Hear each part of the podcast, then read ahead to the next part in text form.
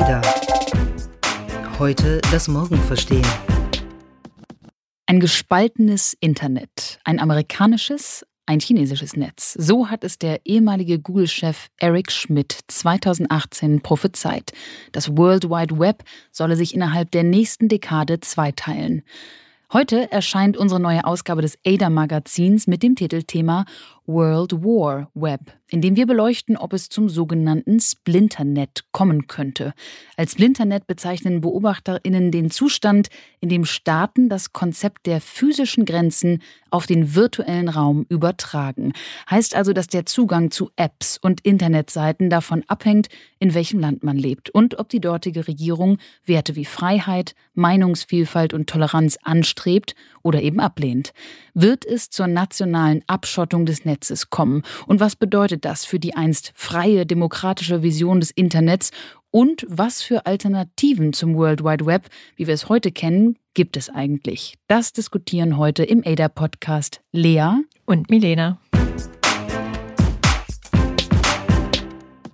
Bevor wir starten, hören wir jetzt erstmal eine Nachricht von unserem Sponsor. Die Suche nach einem Impfstoff gegen das Coronavirus ist eine riesige Herausforderung.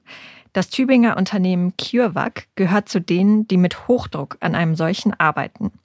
Mit einem vielversprechenden Ansatz. Die Technologie basiert auf dem körpereigenen Botenstoff mRNA und leitet den menschlichen Körper an, die eigenen Abwehrmechanismen zu aktivieren. Dafür ist CureVac zum Gesundheitspionier 2020 der Health Eye Initiative gewählt worden. Mehr dazu gibt's unter healtheye.de. Melina, in unserer neuen Titelgeschichte des ADA-Magazins, was heute rauskommt, freuen wir uns alle erstmal sehr. Da geht es ja um nichts Geringeres als um die grundlegenden Prinzipien des gesamten Internets. Und du hast diese Geschichte ja mitrecherchiert und auch äh, geschrieben. Was war denn der Ausgangspunkt für diese Frage nach dem Splinternet und was für Auswirkungen das mit sich ziehen könnte? Ja, wir sind darauf gekommen, weil ja im Sommer diese Diskussion um TikTok ähm, in vollem Gange war und äh, Donald Trump angekündigt hat, dass er diese App in den USA verbieten möchte und auch andere chinesische Apps, äh, WeChat zum Beispiel, was für viele äh, Chinesinnen und Chinesen, die im Ausland äh, leben, die noch wichtigere App ist und fühlten uns dann daran erinnert, was Eric Schmidt 2018 äh, schon gesagt hat, nämlich, dass sich das Internet zunehmend zweiteilen wird, was ja in China schon längst zu beobachten ist. Da gibt es ja schon seit vielen Jahren eine eigene Version des Internets, eine zensierte Version. Und wir haben beobachtet, dass das eben jetzt auch zunehmend in anderen Teilen der Welt passiert und ähm, eben unter anderem von Donald Trump äh, vorangetrieben wurde und dachten uns, das wollen wir uns mal genauer anschauen. Kannst du mal ein paar Beispiele dafür geben? Du sagtest gerade in anderen Teilen der Welt, wie sieht denn das aus? Wie muss man sich ein Splinternet vorstellen? Ja, in Indien zum Beispiel, da war es so, dass Indien eigentlich lange Zeit für eine eher laxe Regierungspolitik bekannt war und dann aber im Juni bekannt gegeben hat, dass es 59 chinesische Apps sperren werde, darunter eben auch TikTok. Und die Regierung hat das damit begründet, dass sie Sorge um die nationale Sicherheit und die Daten ihrer Bürgerinnen haben. Nun muss man natürlich dazu sagen, dass zu dieser Zeit auch ein Grenzkonflikt mit China sich abgezeichnet hat, der natürlich in diese Entscheidung auch mit reingespielt hat. Und jetzt gerade in dieser Woche wurde bekannt, dass Indien noch weitere, 43 weitere chinesische Apps sperren möchte, darunter Alibabas AliExpress, was äh, eigentlich auch eine riesige äh, App ist, die sehr erfolgreich ist im asiatischen Raum. Und das ist ein Land, wo man das sehr deutlich beobachten kann, dass sich da eine Art nationale Abschottung abzeichnet. Es geht ja um, um, Apps hier, wie du jetzt schon äh, gesagt hast. Wir haben ja aber durchaus auch Beispiele gesehen, wo es um vielleicht sogar noch grundlegendere Fragen des Internets, nämlich um den Zugang zum World Wide Web geht. Wo haben wir das denn beobachten können? Zum Beispiel auch in Indien. Da gibt es regelmäßig Internet-Shutdowns, äh, auch in anderen Staaten der Welt ähm, eigentlich immer dann, wenn sich abzeichnet, dass es Proteste geben wird, äh, kappt die Regierung einfach mal lokal oder regional den Internetzugang, vor allem für mobile Dienste. Und äh, um eben solche Proteste zu unterdrücken und äh, zu verhindern, dass die Menschen sich übers Internet mobilisieren. Also das ist schon ein Trend, den man beobachten kann. Die Menschenrechtsorganisation Freedom House hat dazu kürzlich einen Bericht veröffentlicht, der sagt, dass mindestens 28 Länder weltweit die Corona-Pandemie genutzt haben, um die Internetfreiheit einzuschränken, also um die digitale Überwachung auszubauen und noch mehr Daten über ihre Bürgerinnen zu sammeln. Das ist also kein Einzelfall in Indien. Wir haben also auf der einen Seite, um das einmal zusammenzufassen, die Verbote gegen bestimmte Apps und Anwendungen. Wir haben auch ähm, Zugangsverbote zum gesamten Internet, Stichwort Internet-Shutdowns. Wir haben natürlich auch die Situation, zum Beispiel auch bei uns in der Europäischen Union, dass beispielsweise wegen der Datenschutzgrundverordnung längst nicht jede Webseite ähm, zu öffnen ist, die etwa in den USA oder eben in anderen Ländern abrufbar ist. Also es geht den Staaten hier in besten Fall um den Schutz der Privatsphäre ihrer Bürgerinnen und Bürger, meistens aber auch um, um Machterhalt und schlimmstenfalls dann um die tatsächliche Einschränkung der Meinungsfreiheit. Und so unterschiedlich diese Beweggründe sein mögen, zumindest tragen sie alle dazu bei, dass sich dieses freie World Wide Web zunehmend in eine Ansammlung geschlossener Einzelnetze entwickeln könnte. Und mit dem Ursprungsgedanken des wirklichen World Wide Webs, wie es damals von Tim Berners-Lee erfunden wurde, hat das ja jetzt nicht mehr so viel zu tun, oder? Nee, eigentlich nicht. Also bei Tim Berners-Lee, damals war es ja so, 1989 ähm, hat er als Forscher am Europäischen Kernforschungszentrum, dem CERN in Genf, gearbeitet. Und zwar mit vielen internationalen Forscherinnen und Forschern zusammen. Und ihn hat das damals unheimlich genervt. Das war seine Motivation, äh, überhaupt sich so ein System auszudenken, dass er sich jedes Mal, wenn er verschiedene Forschungsergebnisse abrufen wollte, sich an einem anderen Computer einloggen musste. Jeder Computer hatte damals ein eigenes Betriebssystem, eine eigene Datenbank und die Recherche war einfach extrem mühsam. Und er hat sich dann überlegt, äh, wie schaffe ich ein einfach zu navigierendes Informationsmanagementsystem mit einem universellen Übertragungsstandard, das alle nutzen können, egal wo sie sich aufhalten, in welcher Zeitzone, ähm, mit welchem Computer sie das öffnen und hat dann eben 1993 entschieden, den Quellcode des Webs zu veröffentlichen. Das heißt, dieses Internet allen zur Verfügung zu stellen, weil er ein wenig naiv, kann man vielleicht rückblickend sagen, sich einfach dachte, das ist doch eine tolle Möglichkeit, dass da jeder drauf zugreifen kann, jeder mitmachen kann. Das wird doch dazu führen, dass es einfach zu mehr Kollaboration und Zusammenarbeit und äh, ja, vielleicht auch Demokratisierung weltweit kommt. Also er ist da schon sehr idealistisch rangegangen. Und ihm war es von Anfang an sehr wichtig, dass jede und jeder Zugang zu diesem World Wide Web hat und prinzipiell dort auch alles äußern kann, was er oder sie möchte. Über diese, ja, vielleicht Naivität, aber auch vor allem seinen Idealismus werden wir nachher noch ein bisschen sprechen. Aber hören wir doch erstmal einmal rein, wie Tim Berners-Lee ähm, rückblickend seine Vision von damals beschreibt.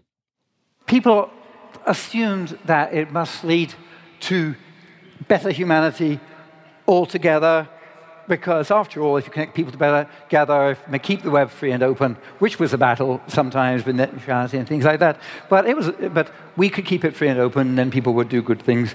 What, what could go wrong? Ja, what could go wrong? Also was äh, könnte da denn nur schiefgehen? Tim Berners-Lee hat im Prinzip gesagt, wir glauben wirklich oder wir glaubten damals, dass es eine bessere Menschheit durch das Netz geben könnte, wenn wir es denn frei und offen gestalten könnten. Das sagt er immer wieder in diesem kurzen Ausschnitt. Und dann fragt er sich eben, ähm, ja, was hätte denn damals so schiefgehen können? Und ich glaube, einiges ist seitdem, kann man mittlerweile jetzt nach über 30 Jahren sagen, schon schiefgegangen, beziehungsweise nicht so ähm, verlaufen, wie er es sich vielleicht damals vorgestellt hätte. Zu dieser grundlegenden Frage, was ist denn da eigentlich mit dem Internet mittlerweile alles passiert nach rund 30 Jahren, haben wir übrigens auch schon mal eine ADA-Folge gemacht vom ADA Podcast. Das äh, ist schon über anderthalb Jahre her. Wenn ihr da mal reinhören mögt, die verlinken wir in den Show Notes. Aber seitdem ist echt richtig viel passiert und wir bewegen uns mittlerweile immer mehr in die Richtung eines Splinternets. Ja, es gab dazu auch neulich einen sehr guten Text, wie ich finde, in der Wired, wo der Vergleich gezogen wurde, dass das World Wide Web früher eine ähnliche Funktion hatte wie ein öffentlicher Park. Ähm, also ein Park, wo Menschen zusammenkommen. Das sind ja in Städten immer diese Orte, wo man die interessantesten Menschen eigentlich äh, sehen und treffen kann. Und alle machen irgendwie ihr Ding, aber sind irgendwie zusammen in diesem Park und das ist irgendwie ein Ort, wo Menschen zusammenkommen. Und so ähnlich war auch die Grundidee des World Wide Webs. Aber dieser öffentliche Park ist im Prinzip zu etwas geworden, was in diesem Wired-Artikel als Walled Gardens bezeichnet ist. Ich würde es mal übersetzen mit äh, ja, abgeschirmte, voneinander abgeschirmte Gärten. Also man kommt nicht mehr einfach überall einfach so rein. Äh, ein Teil des Parks gehört sozusagen Facebook, ein anderer Teil gehört äh, Amazon, ein anderer gehört Twitter und diese Besitzer des Parks bestimmen eben alle Regeln. Und prinzipiell sind, ist dieser Park immer noch offen für alle, aber es ist halt kein regelfreier Raum mehr, sondern es gibt Herrscher über diese verschiedenen Gärten, die auch nicht demokratisch irgendwie bestimmt sind. Ich fand diese Metapher und den Vergleich auch eigentlich sehr, sehr schön und sehr treffend in der Wired und habe dann aber auch direkt gedacht, der Punkt bei einem Park ist, aber bei einem öffentlichen Park jedenfalls, ist, dass es auch da ja gewisse Regeln gibt. Einige offizielle, ich würde mal sagen, ähm, kein Müll liegen zu lassen oder nicht durch den Garten, durch die Blumen oder die Hecke laufen etc. Also im Prinzip nichts kaputt zu machen. Und ich glaube mal so eine ganz grundlegende Idee der gemeinsamen Community-Regeln, die musste sich im World Wide Web erst entwickeln. Wenn wir mal jetzt überlegen, dass die sozialen Plattformen mittlerweile zwar alle ihre Community Guidelines haben, aber so richtig gibt es die fürs Internet an und für sich nicht. Und das finde ich ganz interessant, dass das eben nicht mitgedacht wurde. Noch dazu gibt es ja in einem Park auch ähm, ungesprochene Regeln. Meinetwegen ähm, stelle keinen Ghetto-Blaster auf und feiere eine Party, auch wenn das der eine oder die andere vielleicht auch dann doch schon mal getan hat. Aber Fakt ist, da gab es dann Konsequenzen, nehme ich an. Und auch diese ungesprochenen Regeln sind im Internet, würde ich sagen, sehr vage, sehr, ja, eben auch sehr unausgesprochen und demnach werden sie eben auch von äh, bei weitem nicht allen befolgt. Ich glaube, dieser Gedanke der möglichen Konsequenzen, der möglichen Regelbrüche, wenn es sie dann noch gar nicht aufgestellt gibt, der war nicht so richtig ausgegoren beim World Wide Web mhm. vor 30 Jahren. Ja, und trotzdem wünschen sich ja viele diesen Zustand der kompletten Anarchie, wie er so Anfang der 90er im Web herrschte, dann doch zurück. Und es gibt da eine ganze Gegenbewegung, kann man sagen, zu diesem Phänomen des Splinternets und äh, zunehmender staatlicher Kontrolle. Ein Teil der Netzcommunity setzt sich ein für eine Dezentralisierung des World Wide Webs. Ähm, ich nenne mal ein Beispiel, die Definity Foundation, die sitzen in der Schweiz. Die arbeiten daran, ja, im Grunde das Internet neu zu gestalten. Kern wäre dann ein sogenannter Internetcomputer, der über ein Netzwerk unabhängiger Datenzentren auf der ganzen Welt laufen soll. Und dadurch soll eben die Software nicht nur auf einem spezifischen Server lagern, sondern Programme und Apps könnten veröffentlicht werden, ohne dass sie von einer äußeren Instanz kontrolliert werden. Und ähm, die, die Quintessenz dieser Idee ist, dass über das Internet wieder die Menschen die Kontrolle haben und nicht die Konzerne. Das ist auch gar nicht so eine kleine Idee, die äh, noch keinen Anklang gefunden hat, sondern ähm, Definity hat bislang 200 Millionen Dollar US-Dollar Risikokapital eingesammelt, unter anderem von der Risikokapitalfirma Andresen Horowitz. Also es gibt da schon ernsthaftes Interesse dran. Das ist schon eine größere Bewegung, die sich mit diesem ganzen Dezentralisierungsgedanken beschäftigt. Und es gab ja auch schon äh, öfter mal Versuche, spezifische Plattformen zu dezentralisieren. Ne? Wir erinnern uns 2010, da gab es mal Diaspora. Das war so eine dezentrale Alternative zu Facebook. Und im Jahr 2011 das Videoportal YouNow als äh, Alternative zu YouTube. 2016 dann der Twitter-Klon Mastodon. Also Erfolg hatte davon irgendwie so keine wirkliche Alternative. Jedenfalls sind sie mir jetzt alle mittlerweile kein Begriff mehr. Denn man muss ja auch sagen, wenn viele Menschen einfach weiterhin die Originale nutzen, dann ist es sinnlos, zu einem Nachfolger zu wechseln, weil man dann dort faktisch nicht mehr mit seinen Kontakten kommunizieren kann. Heißt also, der Aufwand wirklich zu wechseln, und vermutlich auch der Vorteil, den diese Plattformen bieten, der ist dann sehr schnell weg. Das heißt, es ist schwierig, die Monopolstellung dieser Plattform wirklich zu durchbrechen. Daher ja auch die verschiedenen Vorstöße zur, zur kompletten Dezentralisierung. Die Dezentralisierung, das ist eine Alternative. Eine andere beschäftigt sich ganz besonders mit der Verschlüsselung, mit der ähm, neuen Verschlüsselung des Internets. Und da geht es um das Quanteninternet. Heißt also, die Grundzüge der Quantenphysik werden auf die Grundlagen des Internets angewandt. Und ganz besonders bezieht sich das hier auf die, die Kommunikation übers Netz. Denn die Quantenphysiker sagen, es gibt eine Variante, wie vor Eingriffen Dritter, vor kriminellen Hackern oder eben auch vor autokratischen Staaten beispielsweise eine Quantenversion des Internets schützen könnte. Es braucht dafür einfach neue Standards zur Verschlüsselung. Denn die bisherige Form der Verschlüsselung von Informationen im Internet, die basiert auf komplizierten mathematischen Aufgaben und je leistungsfähiger ein Computer ist, desto schneller kann er diese dann auch knacken. Das ist anders bei den Quantencomputern beziehungsweise schneller und effizienter. Melina, du hast dazu ja mit einer absoluten Quantenexpertin gesprochen. Genau, ich habe mit äh, Shohini Ghose gesprochen über Zoom. Sie ist äh, Quantenphysikerin an der Wilfrid Laurier University in Kanada und äh, beschäftigt sich ganz viel mit dem ja, Quantencomputing und dem Quanteninternet. Und äh, das war ein wirklich faszinierendes Gespräch, weil sie da sehr tief eingetaucht ist in die ja, Weiten der Quantenphysik und äh, was damit alles möglich sein kann. Und sie erklärt mir dann immer den Unterschied, dass eben unsere bisherige Verschlüsselung darauf basiert, eben diese mathematischen Aufgaben zu knacken und äh, sagte, na ja, das ist ja dann alles irgendwie nicht mehr gültig, sobald wir den Quantencomputer haben. Und ich fragte dann, das heißt, wenn jemand den Quantencomputer hat, kann er alle anderen Systeme hacken? Und ihre Antwort äh, können wir uns mal anhören. If hackers, for example, build the quantum computer first, and the rest of us don't have quantum encryption already started, then you're exactly right. The quantum hackers, meaning they have a quantum computer, they can use their quantum computer to hack all of our regular, what we call classical encryption. So you're right, there is actually a security, a quantum security race already happening around the world. Ja, es gibt einen Quantum-Wettlauf zwischen verschiedenen Staaten weltweit. Er ist bereits in vollem Gange. Auch wenn noch niemand ähm, einen Quantencomputer entwickelt hat, der tatsächlich in der Lage wäre, alle bereits bestehenden Systeme zu hacken. Aber laut Shoini Goes ist es eben wirklich nur noch eine Frage der Zeit, bis das irgendwann soweit sein wird. Und deshalb hat natürlich jeder Staat ein Interesse daran, bei diesem Spiel mitzumachen und die eigenen Verschlüsselungsstandards ähm, zu verbessern. Und im besten Fall natürlich der erste Staat zu sein, der diesen mächtigen Quantencomputer entwickelt. Dann lass uns doch noch mal ein ganz kleines bisschen in die Tiefe gehen, da du die äh, Freude hattest, mit dieser Expertin darüber zu sprechen. Was genau könnte denn ein Quantencomputer jetzt fürs Internet bedeuten? Wie sieht das mit der Verschlüsselung aus? Wir haben ja aus den äh, bisherigen Computern eine Binarität, also im Prinzip immer die Frage 0 oder 1. Und wie genau sieht jetzt die Verschlüsselung mit Quantencomputern aus, die dann auch für Internet und die Kommunikation über übers Netz genutzt würde?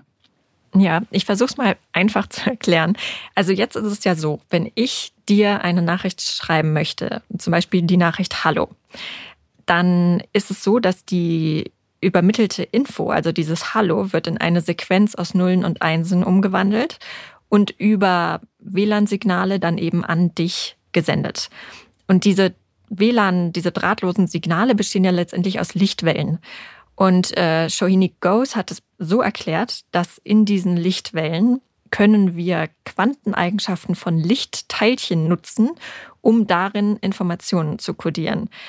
Und diese sogenannten Photonen haben eben die Eigenschaft, dass sie nämlich genau nicht binär sind. Also sie können nicht nur 0 oder 1 annehmen, sondern haben eine gewisse Wahrscheinlichkeit, den Wert 1 oder den Wert 0 anzunehmen. Und äh, Ghost bezeichnet das so, dass diese Daten eine gewisse Fluidität haben. Also für Außenstehende ist es unmöglich zu erkennen, welche Botschaft darin verschlüsselt ist, weil es eben diese eingebaute Unsicherheit gibt, ob das jetzt 0 oder 1 ist. Klingt kompliziert, aber das ist eben Quantenphysik. Fifty Shades of Grey oder eben 50 Schatten zwischen 0 und 1. Hören wir doch noch mal rein, wie Shohini Ghost das beschreibt. The beauty of quantum is that you can actually use this fluid kind of encoding that goes beyond the binary of 0 and 1 and the, the whole spectrum in a, such a way that you hide your actual message which is still a very specific combination of zeros and ones which is hello you hide it inside this fluid what we call a superposition in such a way that if anybody tries to uh, observe the data, they are they can't because it's a law of physics, a law of quantum physics that you can't copy such a fluid kind of data. And you, so you can't really copy it and then read it because it's all there's always this built-in uncertainty whether is it a zero or is it a one mm-hmm. and this quantum uncertainty prevents the data from being read by some third party eavesdropper mm-hmm. but on the other hand once it's transmitted using this kind of encoding to you know my friend in australia she can sort of reverse this fluidity just perfectly so that she can see the hello but nobody else can copy it Das heißt also wirklich, dass eine derartige Kommunikation faktisch unhackbar wäre, es sei denn, man könne wirklich die Gesetze der Quantenphysik brechen. Das ist äh, wirklich spannend. Und so ein völlig abhörsicheres Internet wäre dann wiederum eigentlich vor einer nationalen Abschottung quasi wirklich geschützt, denn es ließe sich schlicht nicht mehr kontrollieren, welche Daten und Informationen übermittelt würden. Das würde also wirklich bedeuten, die Kontrolle äh, ginge wieder zurück zu den Netizens, zu den äh, Citizens im Netz, also den Bürgerinnen und Bürgern im Netz. Ja, zwei Einschränkungen muss man da natürlich machen. Also zum einen ist das wirklich noch Zukunftsmusik. Ne? Also wir haben das Quanteninternet noch nicht und das wird auch noch eine ganze Weile so sein. Und der zweite Punkt ist natürlich, dass äh, selbst wenn wir dann irgendwann das Quanteninternet haben, werden Regierungen natürlich immer auch andere Wege finden, die Kommunikation ihrer BürgerInnen zu kontrollieren. Ne? Also selbst wenn uns das zur Verfügung steht, heißt das nicht, dass das definitiv das Ende des Plinternets ist. Aber es ist eine ja, interessante Entwicklung und äh, könnte eben dazu führen, dass wir vielleicht in Zukunft Wege haben, miteinander zu kommunizieren, in die wirklich einfach kein Dritter eingreifen kann.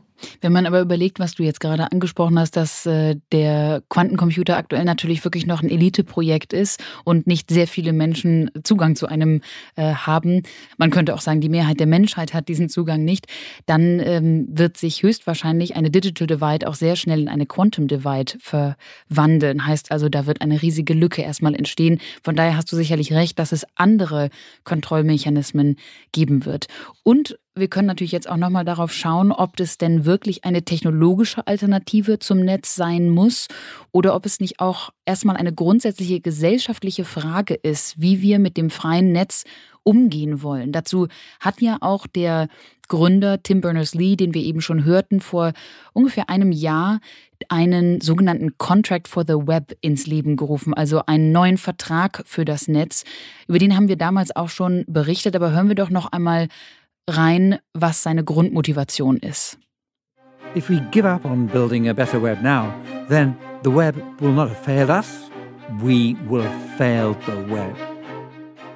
Tim Berners-Lee sagt also ganz deutlich, wenn wir jetzt aufgeben, das Internet neu aufzubauen, neu zu denken, dann ist es im Prinzip unsere Schuld und nicht die des Internets, dass es nicht funktioniert hat. Wir haben dann faktisch nicht funktioniert sozusagen. Oder wir haben das Internet äh, hängen gelassen, kann man, glaube ich, so sagen. Aber was ist denn genau seine Vorstellung? Was ist dieser ähm, Vertrag für das neue Netz?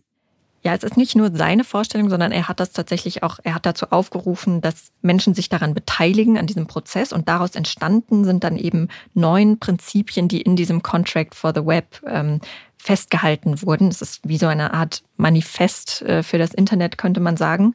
Und ähm, da geht es darum, dass jeder und jede Zugang zum Internet haben sollte. Also ähm, ein Punkt ist zum Beispiel Keep all of the Internet available all of the time. Das ist das, worüber wir eben sprachen. Also dass Internet-Shutdowns eigentlich nicht möglich sein sollten, sondern eben alles allen zugänglich sein sollte und zwar jederzeit. Es sollte sowas wie fundamentale Online-Privatsphäre und Datenschutzrechte geben. Ähm, das Internet sollte affordable and accessible sein, also erschwinglich und äh, zugänglich für alle. Auch das ist ja ein Punkt, der bei weitem nicht erfüllt ist. Und dann eben noch einige Punkte, die eben auf Vertrauen und Datenschutz und Respekt im Umgang miteinander im Netz abzielen. Also alles Punkte, auf die man sich durchaus committen kann, wie man so schön sagt. Also die, ähm, ja, wo, wo eigentlich jeder sagen würde, ja klar, das äh, unterschreiben wir. Und das haben ja auch dann äh, zahlreiche Staaten und Unternehmen getan. Unter anderem auch jene, die damit auch ganz eindeutig äh, implizit angesprochen waren, nämlich Google, Amazon und Facebook. Die Bundesregierung hat das auch unterschrieben. Und wie das immer so ist bei solchen Verträgen oder Manifesten, die jemand aufsetzt, ähm, alle finden das irgendwie gut, aber was wird dann letztendlich daraus? Und das war übrigens auch ein Grund, warum die Wikimedia Foundation zum Beispiel, also die Betreiber von Wikipedia, gesagt haben, nee, wir unterzeichnen das nicht, weil das ist uns nicht konkret und nicht verbindlich genug. Und wenn man sich jetzt so die Entwicklung dieses Jahres vor Augen führt, dann muss man auch leider sagen, dass sie mit dieser Einschätzung recht behalten haben. Also sehr viel ist aus diesem Contract for the Web bislang nicht gefolgt. Man hat auch nicht mehr allzu viel davon gehört. Tatsächlich. Sie haben vor zwei Wochen gerade auf Ihrer Website jetzt nochmal ein Update veröffentlicht, ein, ein Statement, wie denn so das letzte Jahr auch gelaufen sei und vor allem, was jetzt der neue Fokus ist. Ähm, und da kann man im Prinzip dem entnehmen, dass bis jetzt, wie du gerade sagtest, nicht allzu viel passiert ist. Es wird sich jetzt fokussiert auf einmal eine Plattform, die gebaut werden soll, wo ähm, die ganze Community, die sich eben diesem Vertrag unterzeichnet hat, zusammenkommen kann und angeblich auch äh, transparent gemacht wird, wie Facebook, Google, Instagram, Amazon etc. ihr Engagement dort denn überhaupt umgesetzt haben, wenn dem denn so ist. Also es geht um, um Transparenz und um ähm, Neudeutsch Accountability, also Rechenschaft äh, dem zu leisten, was man denn da versprochen hat vor einem Jahr. Das ist der erste Plan. Zweitens sollen bald dann auch sogenannte Best Practices, also die besten Beispiele aus dem letzten Jahr gezeigt werden. Da bin ich mal sehr gespannt drauf, ob sich da schon jemand wirklich jetzt in den letzten paar Monaten ähm, so ja, hervorheben konnte. Und zu guter Letzt werden sie sich auch auf, ähm, auf politische Maßnahmen konzentrieren. Sie wollen ein Tech Policy Design Lab, also einen ähm, ja, gemeinsamen äh, Denkraum schaffen, wo verschiedene Disziplinen zusammenkommen, die sich eben mit den politischen Maßnahmen zu all den äh, Prinzipien, die sie aufgestellt haben, austauschen. Wir sehen also, ob es nun eine technologische Lösung ist oder eine gesellschaftliche Lösung durch ein Manifest, durch eine Community, die sich ähm, zusammenfindet, um angeblich an diesen Themen zu arbeiten. Es scheint schwierig zu sein, da auf eine neue Vision wirklich sich zu einigen. Die Vision ist vielleicht beim Vertrag für das Netz da, aber so richtig umgesetzt wurde eben noch nichts. Und bei den technologischen Möglichkeiten sind wir insofern zeitlich ähm, von den neuen Erfindungen und deren Entwicklungen Personen sehr abhängig. Was ich immer wieder merke, ist, dass bei all den sehr hilfreichen Metaphern sehr schnell auffällt, beispielsweise auch bei der Parkmetapher, dass zu Beginn des Webs viele Auswirkungen wirklich einfach nicht mitgedacht worden sind und auch so ist es auch oft bei technologischen Erfindungen ähm, in meiner Erfahrung, wenn wir uns mal die sozialen Plattformen auch anschauen und auch auf Entwicklungen sehr langsam reagiert wird. Also bei den sozialen Plattformen haben wir das mit Fake News gesehen, mit Hass im Netz etc. Es dauert wahnsinnig lange, bis sich dort neue Regeln entwickeln, die man ja auch schon hätte mitdenken können. Wenn man mal sich vorstellt, wie das ist, wenn man einen Marktplatz der Ideen erfindet, wo Menschen sagen können, was sie wirklich denken. Wenn wir also diese Parkmetapher nochmal auf das Internet anwenden, du hast das vorhin so schön beschrieben mit den abgeschotteten Gärten, die dann jetzt von den Firmen besessen werden werden, ähm, wo auch die Regeln von diesen kleinen Gärten, also von den Unternehmen, von Facebook, von Amazon gesetzt werden. Nun, bei einem öffentlichen Park darf eigentlich niemand einfach sich eine Ecke abschneiden und sagen, das ist jetzt übrigens mein Beet und hier lege ich die Regeln fest und die Hecke da drüben gehört dem Billionär, der sich das äh, einfach mal so angeeignet hat. Und ich glaube, die Grundvoraussetzung, wir hörten sie von Tim Berners-Lee, es solle immer frei und offen sein, die wurde von vornherein einfach nicht sichergestellt. Es gab keine Regel, dass es immer frei und offen sein müsste. Ja, ich glaube, das kommt vielleicht ein wenig daher, dass äh, Tim Berners-Lee aus der Forschung kam.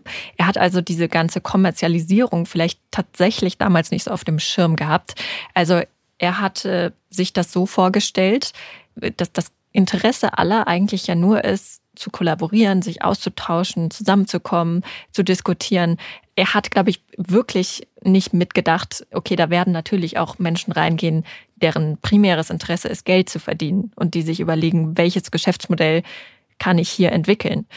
Das mag vielleicht sein, weil er damals äh, ja eben das in dem Kontext der Forschung entwickelt hat und weil tatsächlich nicht, glaube ich, ein Kollege neben ihm saß, der gesagt hat, der ihm genau diese Frage gestellt hat, hey, what could possibly go wrong? Und eigentlich sollte eben jedes Team, das neue Technologien entwickeln, das eine neue Plattform aufsetzt, sich ein neues Geschäftsmodell aussetzt, man braucht diese eine Person am Tisch, die sagt, okay, was könnte denn schiefgehen? Ich glaube, keiner mag diese Person, weil sie ein bisschen erstmal alles äh, schlecht redet, was man sich da so ausdenkt, aber sie ist unheimlich wichtig. Und sie hat, glaube ich, bei ganz, ganz vielen Projekten und bei vielem, was nach dieser ursprünglichen Idee kam, gefehlt.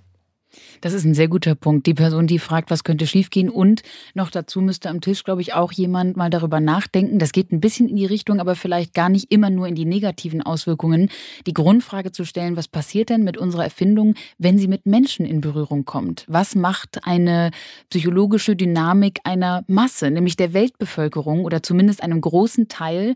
Es ist ja seit dem letzten Jahr jetzt äh, tatsächlich mehr als die Hälfte der Menschen sind äh, online, sind im Netz. Heißt also, wir sprechen hier von einer riesigen dynamischen Macht. Und ich äh, frage mich auch hier wieder bei vielen Plattformen, aber auch beim grundlegenden World Wide Web, ob da in den letzten 30 Jahren viel drüber nachgedacht wurde, was die Interaktion von Mensch und Maschine mit der Maschine, aber eben auch mit dem Menschen macht. Ich glaube, das ist ein iterativer Kreis, der ähm, beides immer weiterentwickelt. Ich glaube, das Netz hat uns unfassbar verändert, absolut auch im Positiven. Das ist ganz klar, das muss man, glaube ich, auch mal unterstreichen. Aber es hat schon auch einige Phänomene aufgebracht, die echt ein bisschen erschreckend sind. Aber wir haben natürlich auch das, das Internet komplett verändert äh, zu der Originalversion, die du jetzt auch gerade nochmal ähm, von Tim Berners-Lee als der Forscher abgezeichnet hast. Und dieses Wissen könnten wir jetzt eigentlich nutzen, wenn es darum geht, gänzlich neue Technologien zu entwickeln. Das äh, betrifft zum Beispiel auch das äh, Quantum-Internet. Natürlich steckt das alles noch in den Anfängen, aber ähm, Shoini Ghost sagte auch in dem Gespräch, sie wünscht sich wirklich, dass jetzt schon diese Diskussion losgeht um ähm, die ethischen Fragen, die damit zusammenhängen. Ne? Es ist ja nicht nur positiv, dass etwas unhackbar und nicht entschlüsselbar ist für Außenstehende. Manche Kommunikation da ist vielleicht auch ganz gut, wenn da jemand äh, Zugriff drauf hat, äh, Sicherheitsbehörden und so weiter. Also wenn wir dieses Wissen tatsächlich nicht nur irgendwie, ja, nicht nur analysieren, was ist da passiert und was für Probleme sind aufgetreten, sondern das jetzt auch wirklich nutzen, um im nächsten Schritt es auf die neuen Technologien und die neuen Entwicklungen, die da noch kommen, anwenden, dann liegt da, glaube ich, eine richtige Chance drin. Und mit dieser Chance wollen wir heute enden. Wir hoffen sehr, dass ihr euch darüber jetzt auch Gedanken macht. What could go wrong? Das war der ADA-Podcast. Heute das Morgen verstehen. Entwickelt wird der Podcast von der gesamten Redaktion der ADA Learning GmbH. Produziert werden unsere Folgen in Düsseldorf von unserem Tonmeister Julian Stephan. Wenn ihr uns unterstützen wollt, könnt ihr das tun, indem ihr unserem Podcast eine 5-Sterne-Bewertung gebt, ihn auf Social Media teilt oder weiterempfehlt oder aber unser ADA-Magazin abonniert. Mehr Infos findet ihr auf www.join-ada.com.